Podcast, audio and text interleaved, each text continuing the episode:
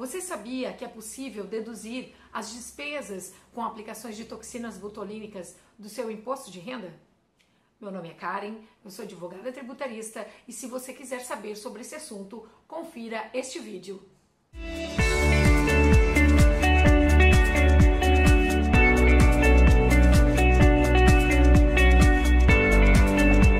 É comum que o contribuinte saiba é, que é possível deduzir, então diminuir a base de cálculo do imposto de renda da pessoa física com despesas médicas.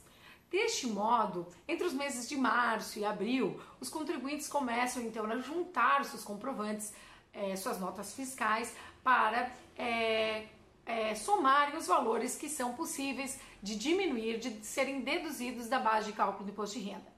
Bem, mas o que muitos contribuintes não sabem é que a aplicação de Botox, a aplicação da toxina botulínica, ela é considerada uma despesa médica.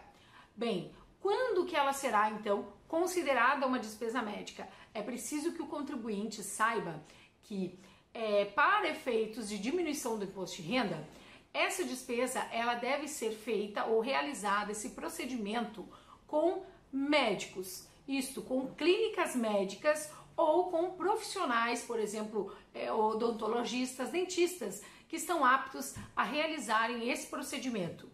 Assim, se o contribuinte realizar essa aplicação do Botox, inclusive de outros procedimentos estéticos, mas de forma especializada, com um médico ou com um profissional dentista, por exemplo, sim, essas despesas são consideradas despesas médicas, pois não há uma distinção na legislação própria do imposto de renda que faça uma distinção entre o que é simplesmente uma, é, uma aplicação estética de uma aplicação funcional. Diferentemente, se o contribuinte fizer essa aplicação, se a pessoa quiser aplicar o Botox com uma profissional esteticista, é, em um ambiente, em uma empresa que não é classificada então como uma clínica médica, como um consultório de odontologia, porque não vai ser enquadrado então em uma despesa médica.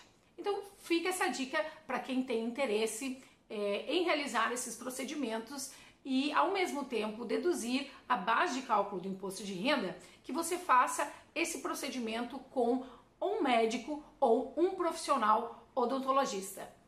Se você gostou desse vídeo, eu peço que deixe seu like, que nos siga nas redes sociais e nos acompanhe se inscrevendo aqui no nosso canal do YouTube. Caso você queira saber mais sobre esse assunto, ou tenha alguma dúvida, ou quer saber ainda a legislação aplicável, basta deixar aqui nos comentários. Até o próximo vídeo.